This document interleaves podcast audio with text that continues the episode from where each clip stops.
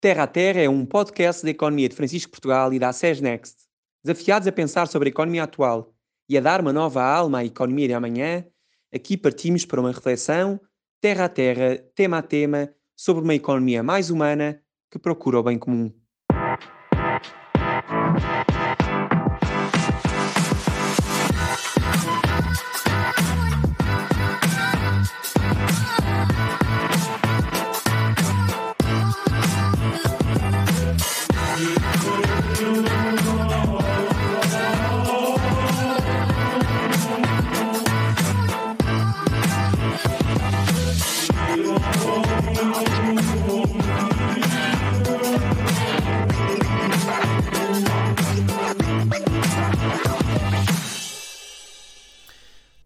Bem-vindo a mais um episódio deste podcast em que tratamos a economia por tu. Hoje temos dois convidados muito especiais e vamos conversar um bocadinho e conhecer dois uh, destes franciscos que inspiraram e que são os franciscos da economia de Francisco. Vamos conhecer uh, o Papa Francisco e vamos conhecer também São Francisco de Assis, que inspirou este movimento. Temos por isso connosco uh, Aura Miguel, jornalista da Renascença, responsável por artigos da Santa Sé, o que significa que tem o privilégio de seguir e conhecer os Papas, já é o terceiro Papa que pode seguir e que teve o privilégio de conhecer. E temos também connosco o Padre Miguel Vasconcelos, que é pároco na paróquia de, da Cruz Quebrada e também na paróquia de Algés, além de ser o capelão da Universidade Católica em Lisboa. Em primeiro lugar, muito bem-vindos muito bem aqui ao Obrigado. nosso podcast Terra a Terra. Muito obrigado por terem aceito este desafio Começamos então por si, Padre Miguel. Quem foi São Francisco de Assis? Será que nos consegue falar um bocadinho de São Francisco de Assis em dois minutos? o desafio dos dois minutos é um desafio que eu vou tentar levar a sério. Mas sim, então eu acho que se nós começarmos a pensar em São Francisco de Assis, a primeira coisa que nos vem à cabeça é, é como em qualquer história, é, é, que ele é o pobre de Assis, o pobrezinho de Assis. Mas uh, nasceu rico, numa família rica, com eh, filho de comerciantes de tecidos, enfim, numa das uh, dos estratos sociais que naquele tempo estavam a desenvolver-se de uma maneira muito clara. Uh, mas São Francisco passa uma, uma primeira fase da sua vida claramente no, no seu mundo, é um, é um filho do seu tempo, interessado nas coisas superficiais da vida, ele próprio depois o, o dirá interessa-se às tantas por ser famoso. E a maneira mais fácil de ser famoso naquele tempo era ir para as batalhas e para as guerras, o que na, na Itália daquele tempo não era uma coisa muito difícil porque havia muitas. Mas São Francisco acaba por, embora os testemunhos sejam de que ele combateu de uma maneira uh, valorosa, acaba por ser preso uh, e passa uns tempos preso. E quando regressa à sua, à sua cidade natal, quando regressa a Assis, onde tinha nascido, eh, regressa sem grande fama, uh, sem exatamente o que ele preferia ou o que ele pretendia. Uh, mas com o tempo, e, ou, ou, de alguma maneira, São Francisco vive isso como um momento transformador, porque pouco a pouco começa a desinteressar-se daquilo que antigamente o interessava, começa-se a aproximar de Jesus e da sua fé, começa a perceber que há ali um caminho diferente. Há aqui dois episódios que são, parece-me, significativos na vida de São Francisco de Assis. O primeiro é, é, o, é o momento em que ele beija o leproso. Francisco vai a cavalo, passa por um leproso e, apesar da sua de, enfim, de uma certa repugnância que, que a lepra lhe causava, como, é, como acho que todos podemos perceber, uh, em certo sentido. Uh, Francisco desce do cavalo, aproxima-se do leproso e faz uh, exatamente o mesmo que Jesus: toca no leproso, beija-o. E, e, e, isso é, é, um momento transformador porque é um momento em que São Francisco começa claramente a despojar-se daquilo que o atraria até agora e começa a, começa a viver e a experimentar que, um bocadinho do que é que é a radicalidade da vida de Jesus e por isso a radicalidade do Evangelho. Uh, pouco tempo depois disso começa a ideia da, da começa a, a, a, aquele outro episódio em que, em que Francisco na igreja de São Damião ouve a voz de Deus, a voz do próprio Cristo que se anima e lhe diz reconstrói a minha igreja ele começa por achar que é aquela própria pequena igreja onde isto acontece e rapidamente percebe que se trata da igreja inteira e percebe nisso também uma missão sua. Depois, queria ainda dizer rapidamente mais, mais três episódios. Eh, um deles é, é, o momento em que Francisco se despoja das suas roupas, dizendo: As roupas pertencem ao meu pai e eu agora posso finalmente rezar o Pai Nosso com propriedade, porque agora sou de Deus. Uh, o momento em que houve o Evangelho dos 72 discípulos também, e percebe que aí é chamado a partir em missão, sem bolsa, nem alforjes, nem sandálias, numa pobreza verdadeira, numa pobreza evangélica, franciscana, como nós lhe chamamos. E o último episódio que eu gostava de falar é, é a sua visita ao sultão, numa das suas partidas em missão. Uh, às tantas é, é tem a oportunidade de contactar com, com o sultão muçulmano no Egito e, e, há ali uma simplicidade num diálogo que, e uma aproximação dele sem guerras, sem, uh, sem conflitos e simplesmente armado com a sua fé que, que o faz ser muito bem recebido e acolhido pelo sultão. Parece-me um ponto importante porque nos ensina a nós hoje alguma coisa sobre a maneira de lidar com outras confissões. É um santo da simplicidade e da pobreza, não é verdade? Certamente. Muito bem. Uh, Padre Miguel, e de que forma é que este santo ainda está presente nos dias de hoje? O que é que, que, é que nos continua a ensinar? Em primeiro lugar, eu diria uh, uma coisa que é, que é importante sempre para os nossos dias, uh, e, e, no nosso mundo isso é talvez cada vez mais importante, uh, é que São Francisco mostra-nos o que é que é dar prioridade ao que somos e não ao que temos. a sua experiência de pobreza, a radicalidade com que vivia a pobreza, ensina-nos isso. em certo sentido, a a consciência de que, de que uh, o pobre é aquele que sabe que precisa, que não é autossuficiente e que sabe que precisa de Deus. Parece-me que este é um dos, primeiros, um, dos grandes uh, legados que São Francisco nos deixa. Uh, depois, já, já dizias há bocadinho, simplicidade. Acho que São Francisco diz que a regra da sua vida é seguir o Evangelho sem glosas, ou seja, sem interpretações benevolentes, com a certeza de que não quer domesticar a mensagem do Evangelho. E isto é alguma coisa que para nós é, é sempre importante, sempre com a, com a luz eh, das bem-aventuranças, que são sempre a, são, são a arquitetura com que Deus quer construir em nós a santidade. E, e são muito simples. Um, depois, eh, acho que há aqui uma, uma fidelidade à, à Igreja que me parece importante uh, também em São Francisco e que ele hoje nos ensina, uh, porque a reforma é claramente uma coisa importante para ele, a ideia da reforma, da renovação da Igreja, mas ao contrário de outros movimentos do seu tempo, São Francisco procura uma reforma na Igreja, eh, sem, debaixo da autoridade do Papa, com a certeza de que, de que ele está enviado como Deus, está enviado por Deus, mas sem separações, sem divisões, sem se pôr a pensar de lado, sem, sem criar uma, uma sectorização que, que, que, que às vezes é tão tentadora eh, mas que é uma tentação a que São Francisco resiste com, com, de uma maneira impressionante. Eh, e depois a ideia de que a santidade é para todos. É? Isso é, é uma coisa clara.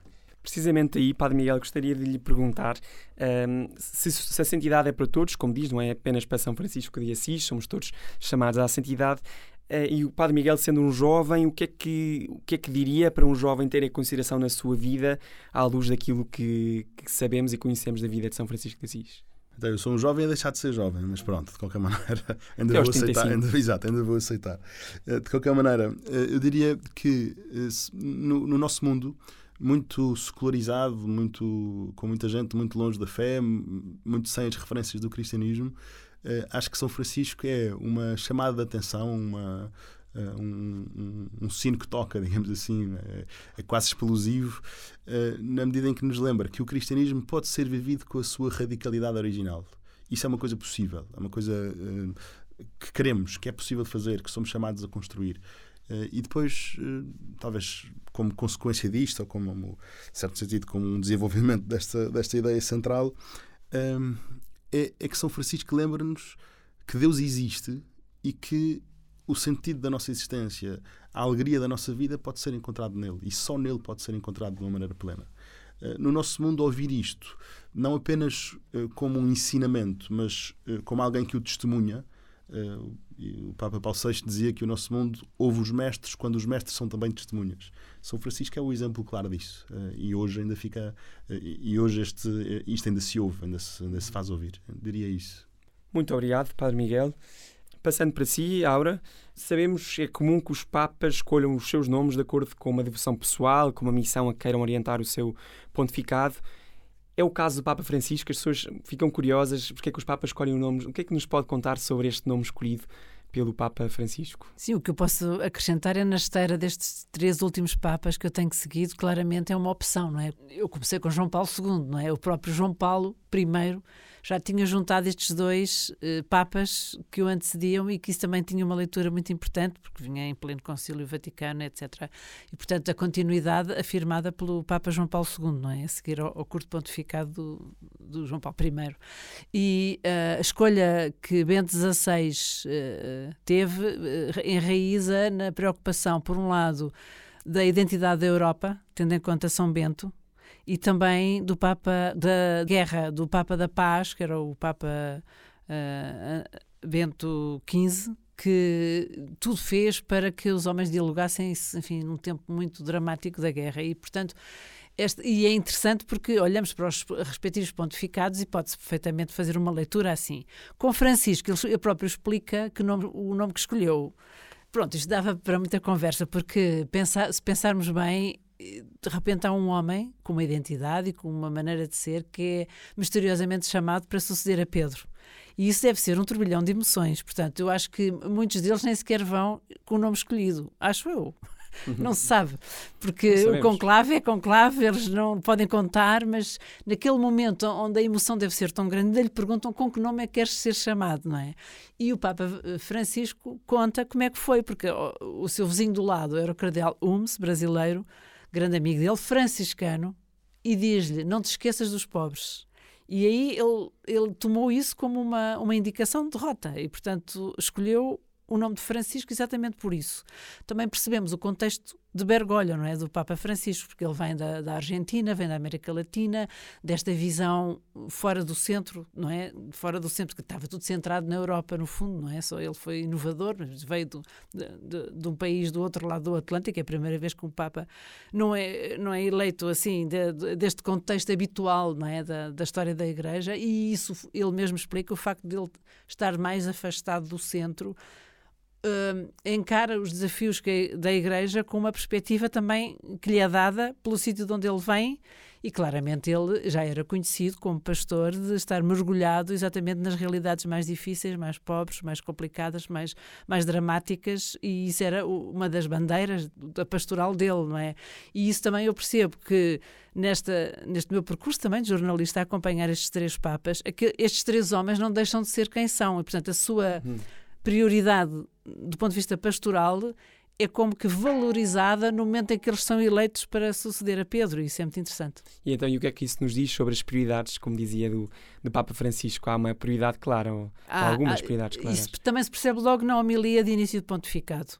E creio que o Papa Francisco, quando, quando falou do, do cuidado, do cuidado, quer pela pessoa, quer pela natureza, porque ele entronca, se olharmos para, as prioridades do seu pontificado e para, exatamente para as encíclicas, quer a Laudato Si, quer a Fratelli Tutti, entroncam completamente em São Francisco de Assis, não é? A minha irmã Sol e Lua e Água e a Natureza, a relação dele desde sempre, e que o Papa Francisco faz questão de, de reafirmar quase obsessivamente, para, para abanar um pouco esta rotina que de certo modo estava instalada na Igreja e claro, Fratelli Tutti igual, porque não só uns com os outros, mas com aqueles que não são cristãos, como aliás já se recordou aqui, não é? O facto do próprio Francisco também, do Francisco de Assis, eh, arriscou ir falar com o sultão, quer dizer, e isso também é inovador neste pontificado. E ele Aliás, fez questão de assinar a encíclica Fratelli Tutti exatamente em cima do túmulo de São Francisco de Assis. Fez questão, mal foi eleito, logo a seguir à missa de início de pontificado, de ir a Assis. Foi, uh, os primeiros sítios onde ele foi, foi Assis e foi Lampedusa, que também se define esta atenção uhum. pelo outro, independentemente da religião, porque aqueles que mais precisam neste, nestes nossos tempos têm a ver também com todo este fenómeno das migrações e dos refugiados. E, portanto, é, é mesmo possível e, é, e deve-se fazer uma leitura deste pontificado à luz desta intuição, que é extraordinária, há quantos séculos? Há oito ou mais séculos, de São Francisco de Assis, continua a orientar eh, também o rumo da Igreja, mas com este realismo, não é? Porque o Papa Francisco é muito realista, é muito terra a terra ao mesmo tempo, não é? E isso também, de certo modo, incute um dinamismo na Igreja por ele ser tão pragmático, não é? Tem, ele, ele sabe o que quer, e, mas é com as mãos na terra. E isso também, eu acho que o modelo também é claramente de olhos fixos na, no, no testemunho de São Francisco de Assis. Aura, falava em leituras, precisamente alguns nos últimos escritos do Papa, houve aqui duas encíclicas muito importantes, a Fratelli Tutti, que nos falava um bocadinho sobre a fraternidade, e também a Laudato Si, que é deste tema de cuidar da casa comum. Um, como é que se sente que se está a, a, viver este impacto destes dois documentos do Papa em Portugal, no mundo? Acha que há já um impacto ou ainda estamos longe de integrar este novo olhar um, no nosso dia a dia? Eu considero o seguinte: eu creio que o Papa Francisco é um Papa reformador, portanto, ele tem um. Ele diz muitas vezes que prefere uma igreja acidentada do que estagnada. E ele herdou uma, uma rotina instalada. E estas duas encíclicas pretendem tornar a igreja mais dinâmica, quer dizer, fazer mexer eh, muita coisa dentro da igreja. Desinstalar, não é? Desinstalar, num contexto, sim, em que muitas vezes a igreja está a viver dos rendimentos, agora já são poucos, de uma realidade mais sociológica do que verdadeiramente de fé, muitas vezes, não é? E eu creio que acentuar hum, dos desafios dos nossos tempos é muito uh, uma preocupação do Papa Francisco para se viver a fé. Quer dizer, a fé não é uma coisa desgarrada do que, está, do que se está a passar. E já a questão de uma conversão uh, ecológica integral, porque não é só a natureza, não é? Esta casa comum tem tudo a ver, e também com a própria pessoa, não é? Porque esta dimensão integral que é fundamental, haver uma conversão, isso custa muito a conversão, que se fosse uma coisa fácil, estas prioridades que este este Papa Francisco está a, a definir e a tentar que o corpo enorme da Igreja avance, é sempre. A passada do Papa, eh, tenho isto para mim muito claro, é, muito, é mais uh, apressada do que o resto do corpo da Igreja, por causa exatamente de pronto, ser uma estrutura ainda bastante pesada e esta necessária uh, agilidade que ele pede também marca muito os que estão fora da Igreja. Por exemplo, vejo nestas duas encíclicas quer na Laudato Si, sobretudo a Laudato Si, foi, ainda hoje é e continua a ser, por exemplo, eh, até a partir da ONU, por exemplo, e destas reuniões uh, uh, mundiais uh, em relação a, ao cuidado da casa comum, em todos os sentidos, nomeadamente em relação a ao, ao, meio ambiente, não é? à mãe natureza, como o Papa diz, ficaram completamente, este, todos estes especialistas e, enfim, todos estes setores ficaram completamente fascinados com a intuição arrojada do Papa Francisco. E até o grande sonho é que o Papa Francisco participe agora em Glasgow, na próxima reunião que vai haver, não é? E isso eh, mostra que pelo menos é a minha interpretação, que a fé tem a ver com tudo na vida, não é? E, portanto, é um mais, ter fé é um mais.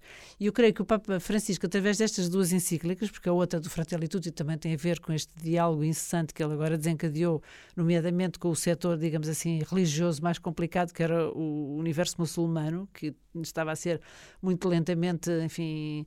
Uh, acompanhado desde o Concílio Vaticano II, mas que agora teve um novo impulso quer com Abu Dhabi, quer com a visita do Papa ao Iraque, isso tudo também reflete esta carisma de São Francisco de Assis e que o Papa Francisco ele próprio vive e impõe ao ritmo da Igreja. Agora, quando é que isso será? Isso é um mistério também da liberdade de cada um e dos desígnios de Deus.